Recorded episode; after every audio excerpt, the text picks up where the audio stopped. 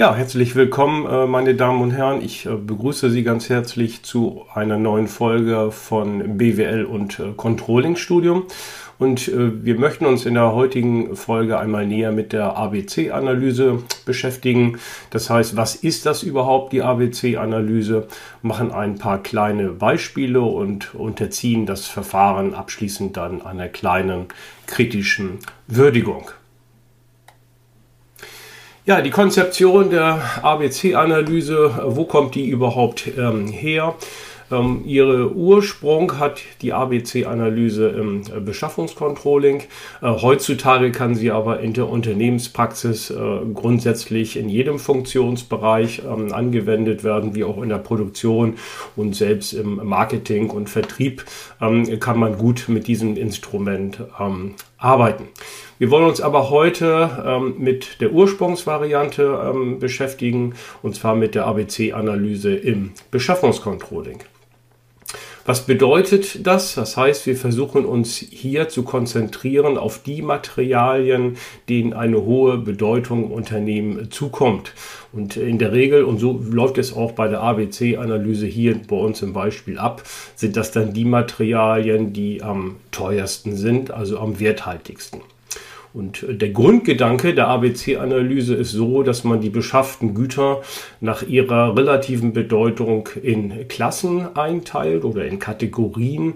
Und äh, wie es der Name auch schon sagt, ABC-Analyse mit äh, drei Buchstaben, gruppiert man dann die einzelnen beschafften Güter in die Klassen A, B und C und ähm, ordnet die dann nach dem Wert der jeweiligen Gütergruppe. Das sieht dann zumeist so aus, dass die teureren teuren Güter sich in der Klasse A wiederfinden und die preiswerten oder billigeren Güter dann in der Klasse C.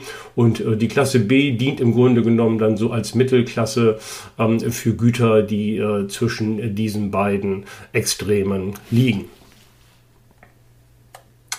Äh, die ABC-Analyse läuft grundsätzlich in äh, sechs äh, Schritten ab, die ich Ihnen zunächst einmal ganz kurz ähm, vorstellen möchte. Äh, zunächst einmal Schritt Nummer eins, da wird der Verbrauchswert der einzelnen Materialposition ähm, ermittelt. Und äh, das macht man so, dass man sich die jährliche Verbrauchsmenge pro Materialposition zunächst einmal erfasst und die dann mit dem Einkaufspreis je Mengeneinheit äh, multipliziert reduziert. In der Regel macht man es so, dass man vereinfacht äh, auf einen durchschnittlichen äh, Einkaufspreis äh, dann äh, zurückgreift, wobei man immer so ein bisschen aufpassen muss, ob äh, dieser Einkaufspreis dann in der Durchschnittsbetrachtung ähm, relativ konstant ist oder eben halt auch starken Schwankungen unterliegt. Im äh, Schritt 2 werden dann die einzelnen Positionen absteigend nach ihrem Verbrauchswert ähm, sortiert und die einzelnen Werte werden dann äh, anschließend kumuliert. Das bedeutet, wenn man so will, ganz oben vorne steht dann die teuerste Einkaufsposition und dann geht das immer so weiter runter, bis unten dann äh, die preiswerteste Einkaufsposition auftaucht. Schritt Nummer drei, der prozentuale Anteil jeder Position am Gesamtwert wird errechnet und äh, anschließend werden die Prozentzahlen dann ebenfalls kumuliert. Dann im vierten Schritt wird der prozentuale Anteil jeder Position an der Gesamtzahl der Positionen ähm, ermittelt und ebenfalls ähm, kumuliert.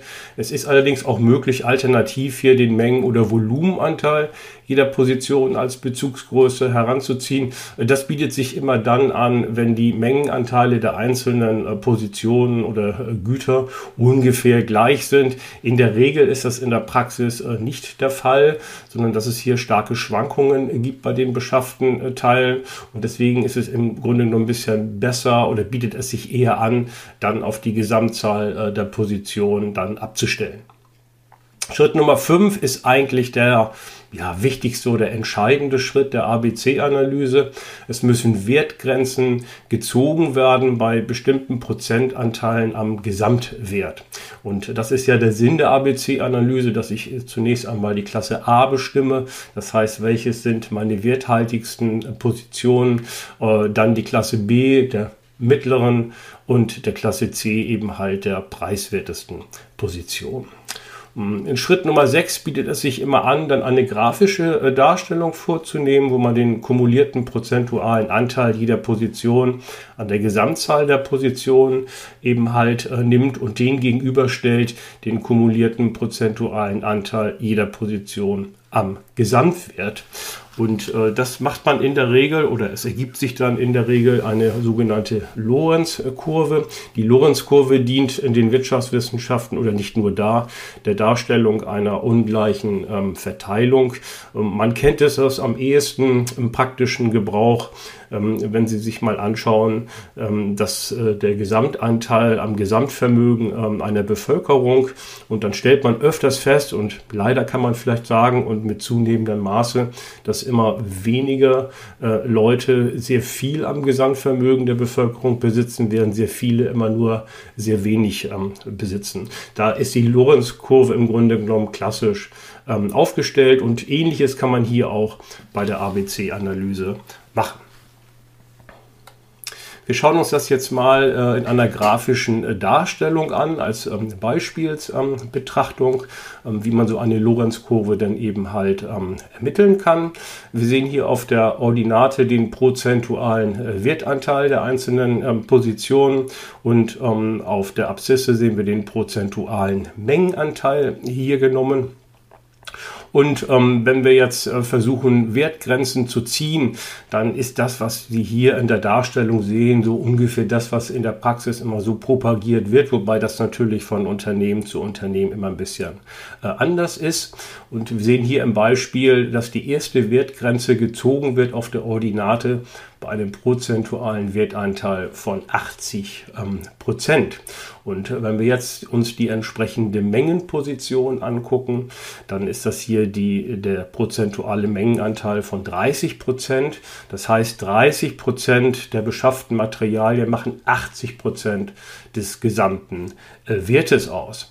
Und äh, wenn wir das jetzt versuchen in einer äh, Grafik äh, darzustellen, dann beginnt die eben aus dem Koordinatenursprung ähm, bei 0 und geht ziemlich steil nach oben und macht dann einen Rechtsknick und schneidet dann im Grunde genommen unsere Wertgrenze bei 80% Wertanteil und 30% Mengenanteil. Sie verläuft dann etwas flacher, dann nach rechts aus, bis sie im Grunde genommen dann die Abszisse und die Ordinate jeweils bei den 100% Werten ähm, schneidet. Ja, schauen wir uns jetzt die Wertgrenze bei den B-Teilen an. Die wird gezogen bei 95 Prozent. Und wenn wir uns dann jetzt wieder die entsprechende Mengenanteilsgrenze anschauen, die liegt dann bei 60 Prozent. Das heißt, wir können dann sagen, wenn wir uns die B-Teile uns äh, nur anschauen, dass man sagt, 15 Prozent ähm, des Wertes der beschafften ähm, Güter machen dann wiederum 30 Prozent äh, des Mengenanteils aus. Ja, dann verbleiben noch die letzten 5%. Das sind nämlich, ist nämlich die Grenze 95 bis 100%. Das heißt, diese 5% an Gütern des Wertes, nur 5% machen die aus an den Gesamtkosten. Aber wenn wir uns jetzt die Menge anschauen, das sind eben halt dann die 60 bis 100%, sprich 40% des Mengenanteils verfällt in diese Kategorie. Und so hat man also eine Lorenzkurve, typische Art und Weise, dass man eben halt sagt, 30 Prozent des Mengenanteils, also relativ wenig, machen 80 Prozent aus, dann machen die nächsten 30 Prozent nur 15 Prozent des Gesamtwertes aus und auf die letzten 40 Prozent entfallen dann nur 5 Prozent der Beschaffungskosten. Ja, ähm, Sinn und Zweck äh, der ABC-Analyse ist es natürlich zum einen, die A, B und C-Güter zu bestimmen, aber dann auch zum anderen zu sagen, wir konzentrieren ähm, die Beschaffung auf die A-Güter, denen werf, werfen wir ein deutlich höheres Augenmerk ähm, gegenüber, wenn wir die C-Güter vielleicht so ein bisschen unter ferner ähm, liefen äh, lassen können. Und äh, wenn wir uns jetzt mal anschauen, wie geht man da mit einzelnen Maßnahmen vor. So kann man sich die einzelnen Beschaffungsfunktionen eben halt äh, gut heraussuchen, wie beispielsweise die Disposition, die Beschaffungsmarktforschung, die Wertanalyse, die Bestellabwicklung und wie gehe ich bei der Inventur vor. Und ähm, wir haben es mal so gemacht, dass wir jetzt die A-Güter den C-Gütern zunächst einmal gegenübergestellt haben und fangen mal bei der Disposition an, wo man dann sagen wird, wenn ich den A-Gütern hohe Aufmerksamkeit schenken möchte, dann muss ich sicherlich eine programmorientierte Bedarfsrechnung äh, vornehmen. Meine Bestellrechnung ist durchaus aufwendig. Äh, die Sicherheitsbestände sind niedrig, weil die Kosten der einzelnen Materialien eben halt hoch sind. Aber der Anlieferungsrhythmus ist dementsprechend dann sehr kurz. Schauen wir uns die C-Güter an bei der Beschaffungsfunktion Disposition.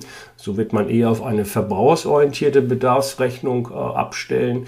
Die Bestellrechnung dürfte eher einfach ausfallen. Sicherheitsbestände sind in der Regel hoch und äh, der Anlieferungsrhythmus ist in der Regel dann etwas länger gewählt. Gucken wir uns mal die Beschaffungsmarktforschung an. So macht es sicherlich äh, Sinn, dass ich alle A-Güter, sofern das geht und es nicht allzu viele sind, mir dann äh, genauer anschaue. Und ich werde mir auch alle Informationsquellen nutzen und die auch auswerten, um eventuell hier natürlich Kosten senken zu können im Rahmen der Beschaffung. Bei den C-Gütern reicht es aus, wenn ich die Objekte beschränkt mir anschaue und auch, ich brauche mir nicht alle Informationsquellen beschaffen und die auch nicht vielleicht so stark auswerten, wie das bei den A-Gütern der Fall ist. Äh, eine Wertanalyse ist aufwendig und sie sollte nur durchgeführt werden bei A-Gütern und da geht es auch in erster Linie immer daran, ähm, mir den Einkaufspreis äh, anzuschaffen, weil ich mit einer Durchschnittsgröße dann ähm, arbeite, ist es natürlich ähm, wichtig zu erkennen, ob dieser Wert eben halt stark schwankt. Also gibt es Phasen, in denen die Güter sehr teuer beschafft werden müssen oder gibt es auch Phasen oder Zeiträume, wo der Preis auch mal deutlich äh, unter dem Durchschnittspreis liegt und da habe ich natürlich ein gutes Vehikel dann im Rahmen der Beschaffung dann einzugreifen. Bei den C-Gütern ist es demzufolge nicht ähm, unbedingt erforderlich, eine Wertanalyse durchzuführen, zumindest nicht regelmäßig. In der Praxis wichtig ist sicherlich die Bestellabwicklung.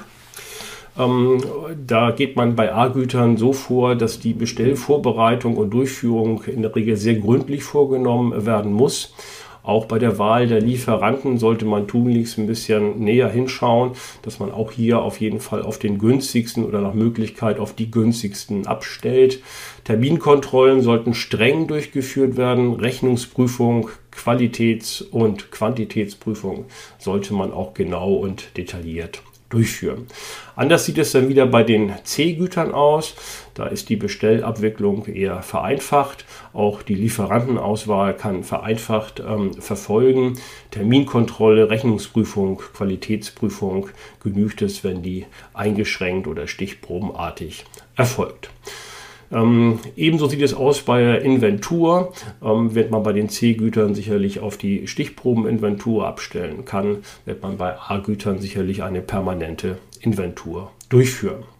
Ja, fraglich ist, wie verfährt man jetzt mit den B-Gütern? Es macht Sinn teilweise, wenn gerade die B-Güter doch einen hohen Mengenanteil haben, wie bei uns eben auch in dem vereinfachten Beispiel, hier vielleicht eine dritte Klasse einzuführen. Das bedeutet aber, dass ich meine Maßnahmen, die ich dann habe, noch weiter differenzieren muss und zwischen die beiden Extrempositionen A und C-Güter hier noch eine Klasse dazwischen einteilen muss, was durchaus nachher in der Organisation auch etwas komplexitätsfördernd wirken wird.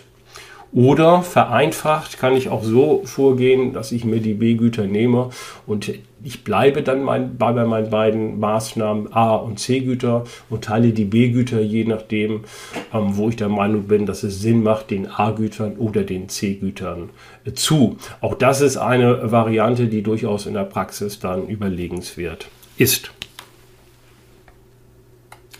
Ja, wir kommen jetzt zu einem äh, konkreten äh, Beispiel und äh, greifen dann wieder auf die Morgengenuss ähm, GmbH zurück. Das ist ja unser Kaffeemaschinenhersteller und Vertreiber, den wir als mittelständisches Unternehmen schon des Öfteren hier betrachtet ähm, haben. Die äh, Morgengenuss GmbH stellt äh, zehn Produkte äh, her und bei diesen zehn Produkten greift sie jeweils auf 14 äh, Einkaufsgüter äh, zurück, die dann in unterschiedlichen Mengeneinheiten und auch mit unterschiedlichen Preisen dann in die einzelnen Produkte ähm, eingehen. Ja, wir wollen hier bei den Produkten vielleicht mal zwei ähm, herausgreifen von den zehn. Äh, zunächst einmal die, die mit der höchsten Produktionsmenge, das ist die Kaffeemaschine Aroma Gold. Da haben wir also 9500 ähm, Einheiten ähm, hergestellt äh, im letzten Jahr. Und in die geht eben halt die Thermoskanne einmal ein, Glaskanne, Pumpe 15 Bar, Pumpe 18 Bar gehen dort gar nicht ein. Dann Kunststoffteile mit 0,4 Kilogramm, auch die Metallbleche gehen mit 0,4 Kilogramm ein. Dann der Elektronikbausatz 1, den haben wir einmal. Den Elektronikbausatz 2 gar nicht. Die Heizwendel groß haben wir auch nicht. Die Heizwendel klein geht mit einem Stück dort in das Produkt ein. Die Wärmeplatte für Glaskanne und die Wärmeplatte für Tassen gehen gar nicht in die Aroma Gold ein.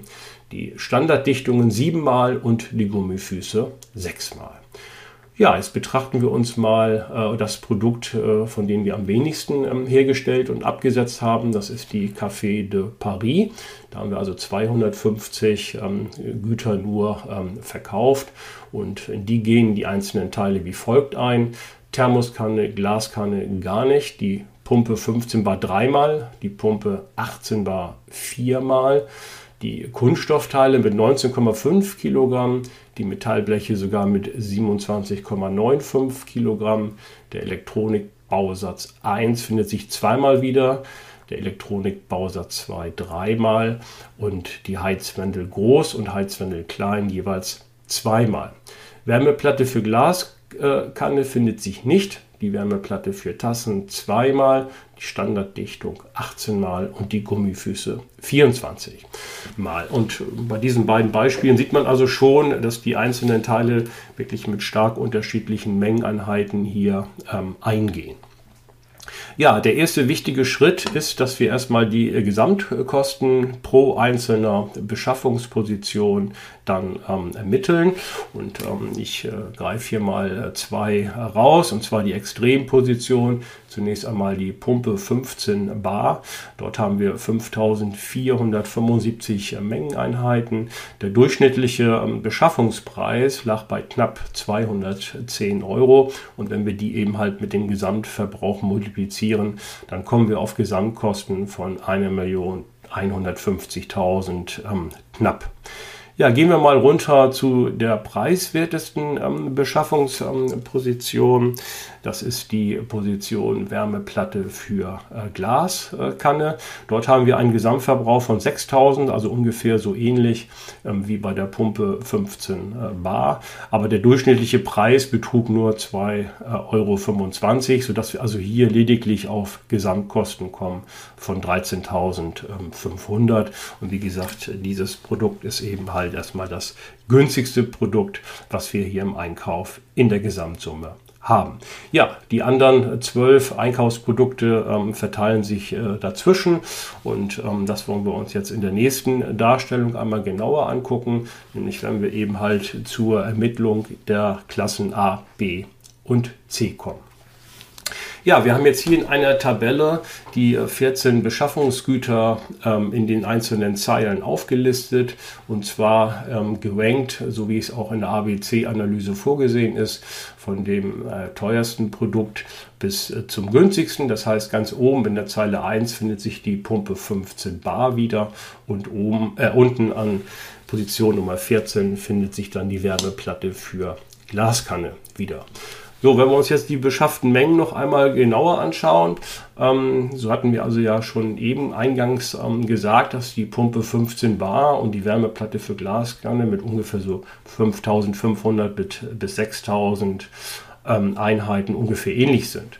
Aber wenn wir uns jetzt mal die anderen Positionen anschauen, so sehen wir also doch relativ starke Schwankungen hier bei den beschafften Mengen. So brauchen wir beispielsweise für die Standarddichtung und auch für die Gummifüße jeweils fast 190.000 Stück. Ja, die Beschaffungskosten hatten wir ja eben in der Vorrechnung schon ermittelt. Hatten ja schon gesagt, dass bei der Pumpe 15 Bar 1.150.000 Euro knapp ähm, auszugeben waren und bei der Wärmeplatte für Glas Kanne waren es nur 13.500. Wenn man jetzt die Summen der einzelnen 14 Positionen, also der jeweiligen Geschaffungskosten, dann äh, aufaddiert, kommen wir auf eine Gesamtsumme von 3.150.000 knapp. Ja, jetzt können wir auch in einer äh, weiteren Spalte dann die akkumulierten äh, Beschaffungskosten uns äh, dann ähm, ähm, ermitteln. Und ähm, dann viel wichtiger ist dann der prozentuale Anteil, nämlich zunächst einmal der Kostenanteil jeder einzelnen Position eben halt an den Gesamtkosten und das dann eben halt nochmal kumuliert. Und äh, der Kostenanteil ist im Grunde genommen jetzt entscheidend für die Bestimmung äh, der einzelnen Wertgrenzen. Wenn wir uns das mal etwas genauer angucken, so sehen wir also, dass die Pumpe 15 Bar hier einen Kostenanteil hat von 36,5 Prozent, die Pumpe 18 Bar von 20,9 und die Thermoskanne von 11,2. Diese drei Positionen machen insgesamt schon einen Kostenanteil aus von knapp 70 Prozent an den Gesamtkosten. Wenn wir uns jetzt mal die weiteren Positionen anschauen, so sehen wir hier Anteile von 6% bis runter der Wärmeplatte für Glaskanne liegt bei 0,4%. So, und jetzt kann man also hier schon ganz gut erkennen, dass es Sinn macht, dass wir die ersten drei Positionen, die also schon 70 Prozent äh, der Gesamtkosten ausmachen, hier zu A-Gütern machen. Dann kommt schon ein gewisser Sprung eben halt zu dem ersten B-Gut mit der Heizwendel groß, die hier bei 5,8 Prozent liegt. Und dann haben wir weiter noch so Anteile, die immer so um die 4 Prozent ähm, liegen. Und ähm, dann geht es weiter mit Anteilen, die zwischen 3 und eben halt 0,4 Prozent äh, liegen. Und so kann man hier auch schon ganz gut dann die nächste Grenze ziehen, nämlich vom B zu C Gut, die wir also hier bei äh, Heizwendel klein haben mit 3,8 Prozent, die man dann aufgerundet noch zu den 4 bis 5 Prozent Anteilen kosten Kostenanteilen rechnen kann. Und dann kommt der Elektronikbausatz 1 mit 3,48 Prozent, den man dann schon eher so in die äh, Gruppe der äh, C-Güter einsortieren kann, die dann mit Anteilen zwischen 3 und äh, ja, unter 3 Prozent dann liegen. Fassen wir also im Ergebnis ähm, zusammen, äh, dass wir also die erste Wertgrenze bei ungefähr 70 Prozent ziehen des äh, Kostenanteils und dann die nächste Wertgrenze ziehen wir dann ungefähr so bei äh, 90 Prozent äh, kumulierten Kostenanteil und weichen ein bisschen davon ab, von der idealtypischen Verteilung, die man in der Regel sonst in der Praxis äh, immer so findet. Ja, vielleicht an dieser Stelle schon mal noch ganz kurz äh, angesagt, dass es manchmal gar nicht so einfach ist, die Grenze klar zu ziehen. Ähm, das war hier zwischen den A- und B-Gütern relativ eindeutig in dem Beispiel, aber hier jetzt beim B- und C-Gut bei der Grenze, da ist schon deutlich schwieriger. So hat also Heizwendel Klein mit einem Kostenanteil von 3,8 Prozent ist noch ein B-Gut, während denn der Elektronikbausatz 1 mit einem Kostenanteil von knapp 3,5 Prozent schon das erste C-Gut ist. Und gerade diese Grenzteile, die muss man sich dann nochmal entsprechend angucken und nochmal diskutieren, ob nicht eventuell der Elektronikbausatz 1 sogar ein B-Gut sein könnte oder müsste. Ja, jetzt haben wir die Wertgrenzen bestimmt bei den Kostenanteilen. Nun müssen wir noch die jeweiligen ähm, Mengen oder Postenanteile dazu ähm, bestimmen.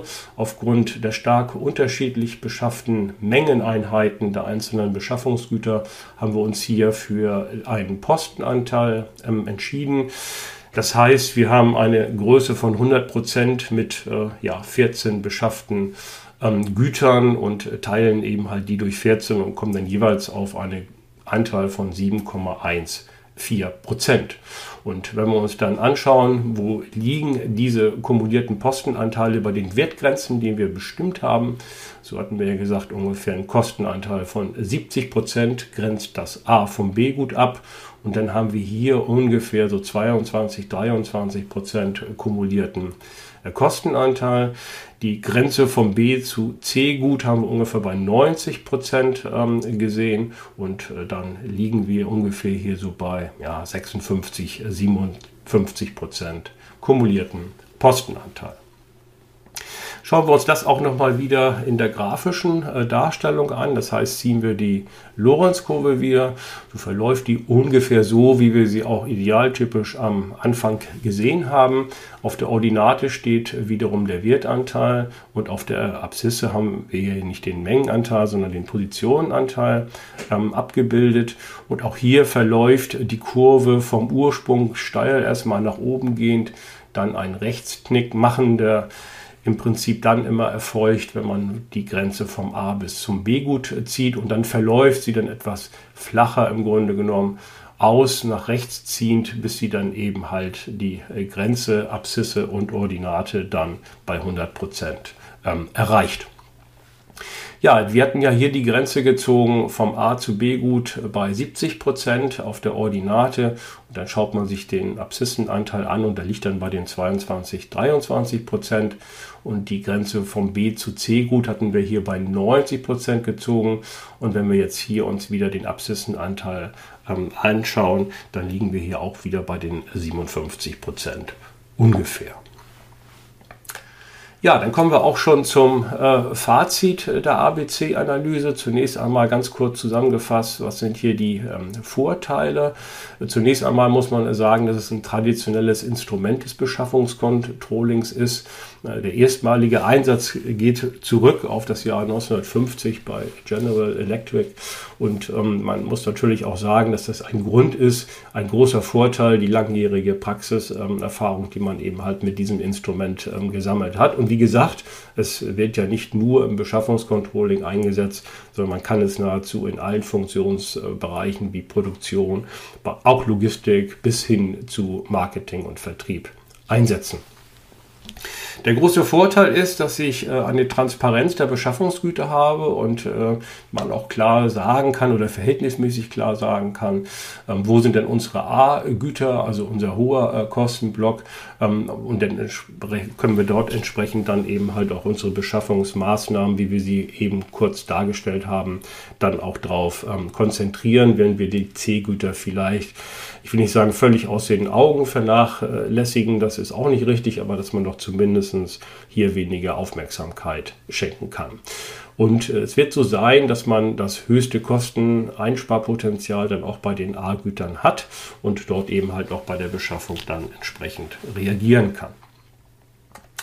Ja, schauen wir uns die Nachteile dieses äh, Verfahrens ein. Ein Problem ist sicherlich immer die äh, Grenzziehung zwischen den A, B und C-Gütern. Bei uns im Beispiel war die Grenzziehung zwischen den A- und B-Gütern relativ äh, einfach, aber zwischen B und C, wie Sie gesehen äh, haben, an dem Elektronikbausatz 1 ist es auch durchaus möglich, vielleicht zu einer anderen Grenze zu kommen.